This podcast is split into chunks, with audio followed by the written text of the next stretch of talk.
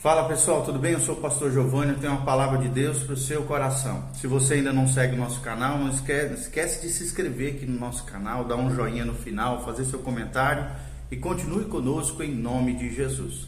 Também tem as nossas redes sociais onde você pode nos seguir e aqui na tarja também fica o meu nome, o nosso Instagram.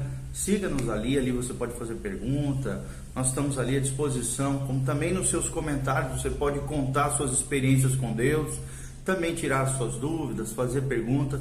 Nós estamos para servir os irmãos. Hoje nós vamos falar sobre uma temática muito importante, que é o reino eterno de Deus, ou as profecias do estado eterno, as profecias com relação ao reino eterno de Deus.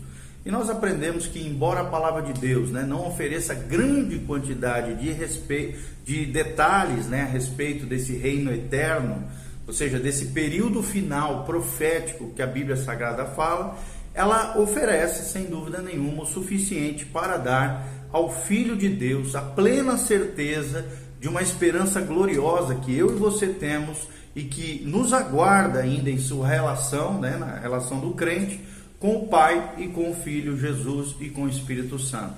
A bendita Trindade que nós amamos, servimos, louvamos e adoramos. Ou seja, entre o fim do reino teocrático terreno, milênio, e a união desse reino com o reino eterno de Deus, o período profético final, né, final no sentido de, de propósito final de Deus profético, ocorrem certos acontecimentos muito importantes para que todo vestígio de rebeldia seja exterminado e Deus reine de maneira suprema, soberana sobre tudo e sobre todos. Então, nesse estudo, é claro, não são analisadas aqui as áreas amplas né, da doutrina do Estado eterno, mas sim vamos discutir aspectos é, escatológicos, questões relacionadas às profecias desse período específico que a palavra de Deus menciona. O primeiro destaque que nós trazemos aqui é a purificação para o reino eterno. A purificação para o reino eterno. O que, que nós queremos dizer com isso? Que há três acontecimentos previstos na palavra de Deus que podem ser vistos como atos purificadores de Deus com relação ao universo, no que diz respeito ao que restou da maldição, para que o reino eterno possa ser plenamente manifesto pela glória e graça do Senhor. Primeiro destaque que nós damos é a libertação de Satanás no final do milênio a rebelião satânica liderada por ele, conforme diz as Escrituras, no final do milênio. Segundo lugar, a purificação da terra pelo fogo. A Bíblia também menciona isso antes desse reino eterno da Nova Jerusalém, né, a nova cidade celestial. E esse perfil, né, é, é, teleológico de Deus, ou seja, o telos de Deus, a finalidade de tudo aquilo, do plano perfeito de Deus. Em terceiro lugar, o julgamento dos pecadores no grande trono branco. Que nós já falamos em vídeos anteriores sobre isso, sobre os vários julgamentos de Deus. São mais de sete né, mencionados na Bíblia.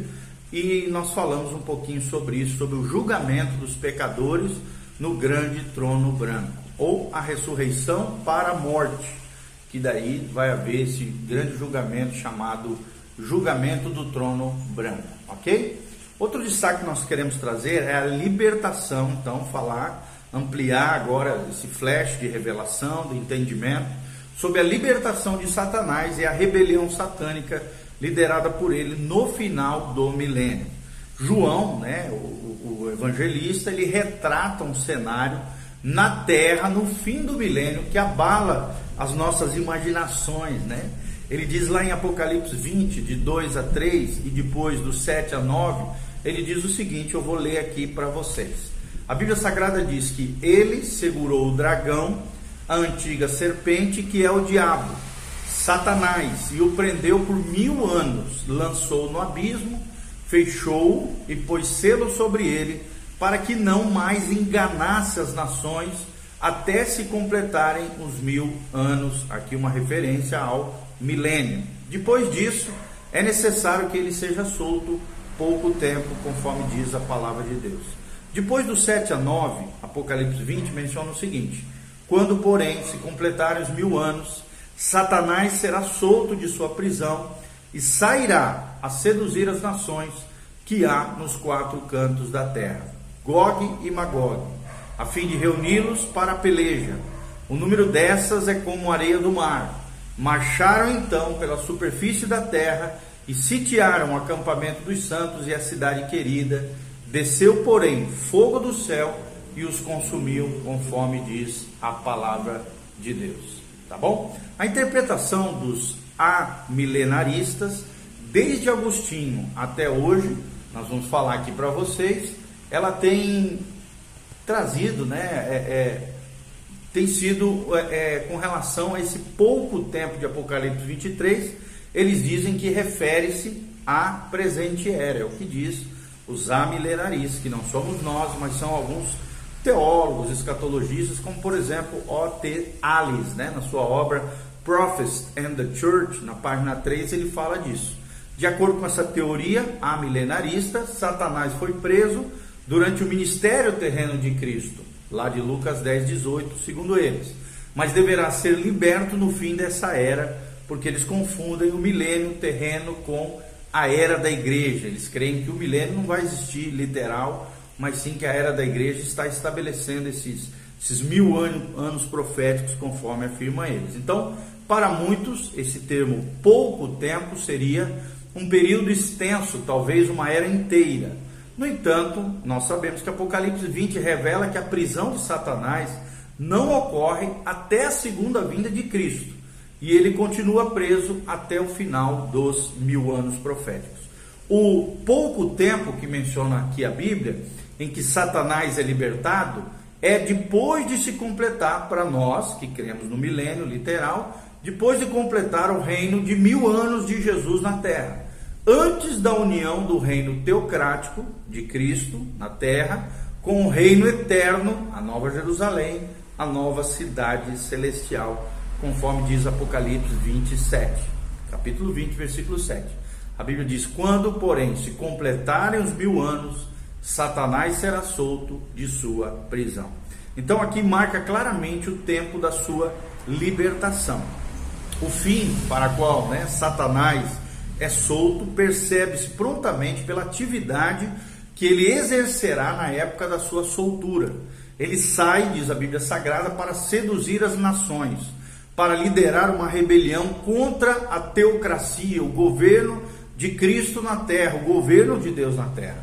E há ainda mais uma tentativa por parte de Satanás de alcançar o objetivo do seu primeiro pecado, a rebelião, o orgulho, a promoção do homem em primeiro lugar e não Jesus ou o plano de Deus. Então a libertação de Satanás é vista nas Escrituras como o teste final que demonstra a corrupção do coração humano, mesmo num reino onde Jesus reina com graça, com glória, com poder e majestade. Ou seja, Deus sujeitou a humanidade caída a vários testes no desenvolvimento do seu plano né, ao longo dos anos, ao longo das eras, né, conforme aquele vídeo que nós falamos sobre o plano de Deus nas eras. Né? Então, nós vemos esses vários testes no desenvolvimento do seu plano, no reino e também na, da redenção. Mas o homem, infelizmente, fracassou em todos eles. Só um homem não, Jesus de Nazaré. Scott, né, um grande teólogo, ele diz que, mas, ai, o que é o homem? Diz ele, é uma pergunta, e a resposta é que ele foi provado e testado sob todas as condições possíveis, de todas as maneiras, sob a bondade, o governo, a lei, a graça e agora sob a glória de Cristo no milênio. É o que diz Walter Scott na sua obra Exposition of the Revelation of Jesus Christ, ou Exposição do Apocalipse de Jesus Cristo, na página 407 ele, ele fala disso, né?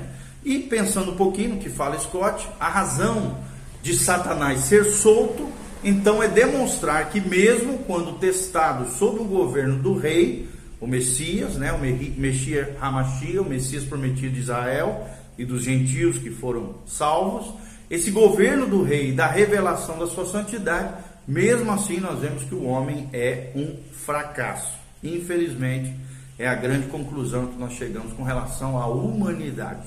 Então, embora os que entrarem no milênio sejam salvos, né, após o juízo e o julgamento ali, após a segunda vinda, nós já falamos em vídeos anteriores sobre o julgamento de Israel, o julgamento dos gentios que foram salvos na entrada do milênio, né, eles não serão plenamente aperfeiçoados. Embora os que entrarem no milênio sejam salvos, eles não serão plenamente aperfeiçoados. São os vivos que vão adentrar no milênio e vão estar se multiplicando nesse período de mil anos, serão testados no final. É isso que nós estamos falando. E a descendência deles durante o milênio, né, ela, ela nascerá com a mesma natureza caída de seus pais, né? Seus pais aqui que nós estamos falando é Adão, né? E consequentemente, sim, eles precisarão de regeneração, conforme nos ensina a palavra de Deus. Então, durante a administração do rei Jesus de Nazaré, na qual ele governará, conforme diz a Bíblia, com cetro de ferro, será necessária a conformidade externa da sua lei, né? Da lei de Cristo, da lei do rei a prisão de Satanás e a eliminação das fontes externas de tentação, a plenitude do conhecimento, a provisão abundante do rei e todos esses fatores mencionados na palavra levarão muitos cujo coração ainda não foi regenerado ao oferecer a essa conformidade exterior à lei do rei.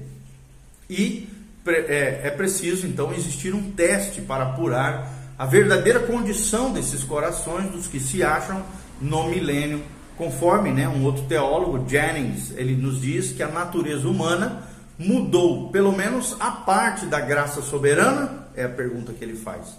E a resposta é que a mente carnal finalmente fez as pazes com Deus, é outra pergunta que ele faz. Será que mil anos de poder e benevolência absoluta, ambos em livre atividade, terminarão com todas as guerras para todos sempre? É outra pergunta que ele faz né? E Jennings aqui, o teólogo, eu estou mencionando. E essas questões devem ser marcadas, é a resposta, por um teste prático. Permita-se que, permite-se, né? Deus permite que Satanás seja libertado da prisão dos mil anos e deixe-se que ele ande novamente nos alegres campos da terra que ele conhecia bem desde há muito. Eles o viu pela última vez cobertos de sangue e inundados com lágrimas lá no Armagedon. E a evidência, os resultados de seu próprio reino, agora ele os vê rindo em abundância.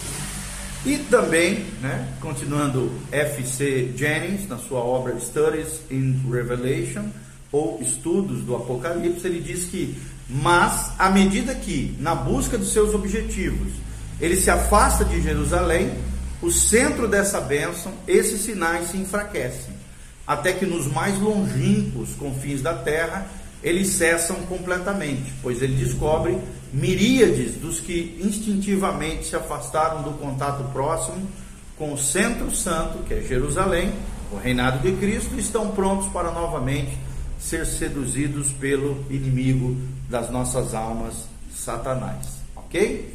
Então, os resultados desse teste são demonstrados por um outro teólogo também muito importante chamado Ottman. Ottman é um outro teólogo que diz que mesmo tal soberania sobre a terra não muda né, o coração do homem, ou seja, um governo justo, junto com todas as bênçãos associadas e o gozo completo de um mundo redimido da maldição, não ajudam a fazer do homem mais do que ele é naturalmente. E o teste e a prova disso são alcançados pela libertação de Satanás após o término dos mil anos, ou seja, mil anos na prisão não causaram nenhuma mudança moral na natureza de Satanás, desse espírito maligno. Ele sai da sua masmorra com o coração cheio de ódio, né, de raiva, e, e diz ótimo aqui, com um fogo ardente de ódio, que imediatamente se incendeia e acende uma espécie de rebelião entre as nações dos quatro cantos da terra, conforme nos afirma é, Ford Ottman, né, esse teólogo, na sua obra The Unfolding of the Ages. Tá bom? É uma obra em inglês que fala sobre esse episódio que nós estamos relatando aqui. Ou seja, pensando um pouquinho no que Ottman fala, né, os problemas da origem dos exércitos, chamados de Gog e Magog, em Apocalipse 20, versículo 8, encontra então uma solução. Para os, amilenaristas que não creem no milênio, que interpretam o reino como totalmente espiritual, conforme dizem eles, entre aspas, não se concebe nenhuma rebelião desse tipo. Para eles, o fato de uma rebelião prova que não poderia haver um milênio literal, dizem eles, equivocadamente. Tal como ensinam né, nós, os pré-milenaristas. Pois nesse caso não haveria rebelião na terra, é o que dizem eles. Alice né, apresenta um argumento sobre isso quando ele diz o seguinte, e não é o que nós cremos, tá? Deixando bem claro aqui.